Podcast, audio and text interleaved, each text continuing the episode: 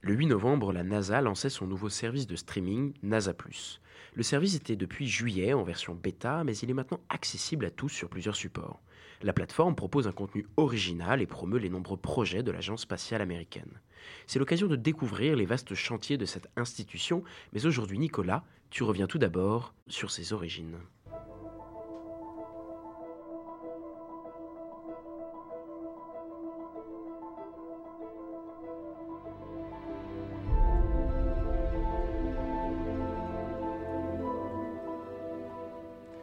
Tout le monde connaît au moins de nom la NASA, la célèbre agence spatiale américaine, leader mondial de la conquête spatiale.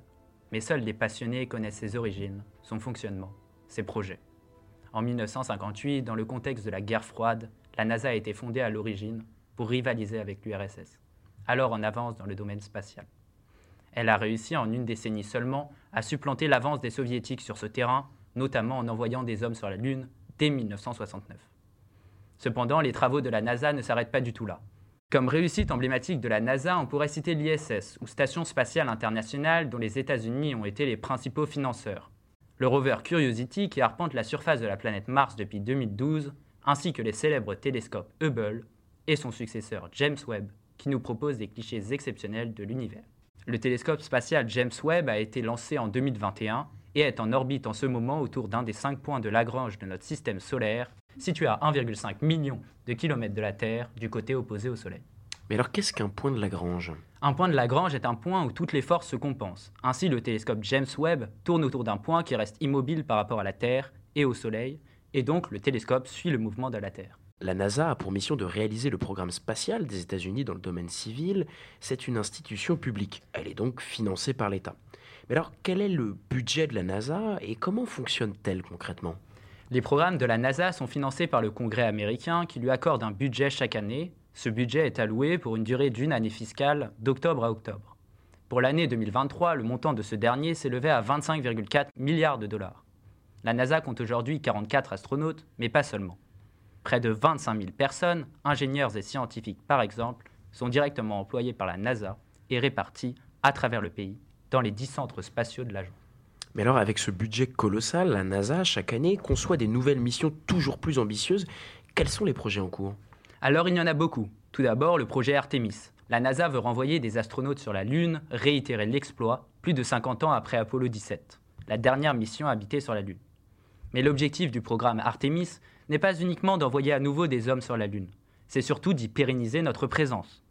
Pour cela, plusieurs projets sont élaborés, la construction d'une base directement sur la Lune pour mener des recherches scientifiques plus poussées, ou bien même la construction d'une station spatiale permanente en orbite autour de la Lune, une sorte de ISS lunaire.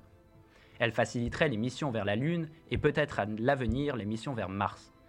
Et oui, car le deuxième grand projet de la NASA, c'est d'envoyer des hommes sur Mars. Après le succès de la mission Mars 2020, déposant le rover Perseverance sur le sol martien, la NASA souhaite réitérer l'expérience d'ici 2040, mais cette fois habitée. Le projet n'est pour l'instant qu'une ébauche et on comprend bien toute la difficulté technique d'une telle mission.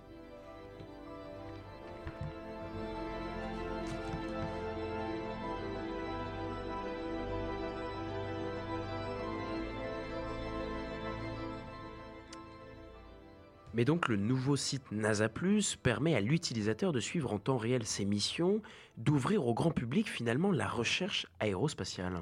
Tout à fait, c'est l'objectif de mettre l'espace à la demande et au bout des doigts avec la nouvelle plateforme de streaming de la NASA, comme le déclare Mart Edkind, administrateur associé de communication de la NASA. Il ajoute La transformation de notre présence numérique nous aidera à mieux raconter comment la NASA explore l'inconnu dans l'air et dans l'espace, inspire par la découverte et innove pour le bien de l'humanité. Il comprendra donc une couverture en direct des futurs lancements, des documentaires et de nouvelles séries originales, par exemple une sur le télescope spatial James Webb. On pourra y voir de nombreuses images prises par le télescope, qui déjà propose des photos révolutionnaires du processus de formation d'étoiles. Mais alors la NASA avait déjà publié de nombreux contenus et développé une certaine présence numérique. Est-ce que NASA Plus représente une réelle évolution? En effet, la NASA avait déjà un site officiel, une chaîne YouTube et bien plus encore. Par exemple, depuis 1995, elle publiait chaque jour sur le site de la NASA une photographie. L'image astronomique du jour avec une courte description par un spécialiste. Cependant, je pense que NASA Plus est une avancée majeure dans la mesure où la NASA, par ce biais, met ses travaux à la portée de tout le monde, même des enfants, et pas dans un but lucratif, le site étant gratuit et sans publicité, mais davantage de sensibiliser et peut-être de faire naître chez les gens, grands ou petits, une passion pour l'univers et ses confins. Chronique Science par Nicolas Marcus.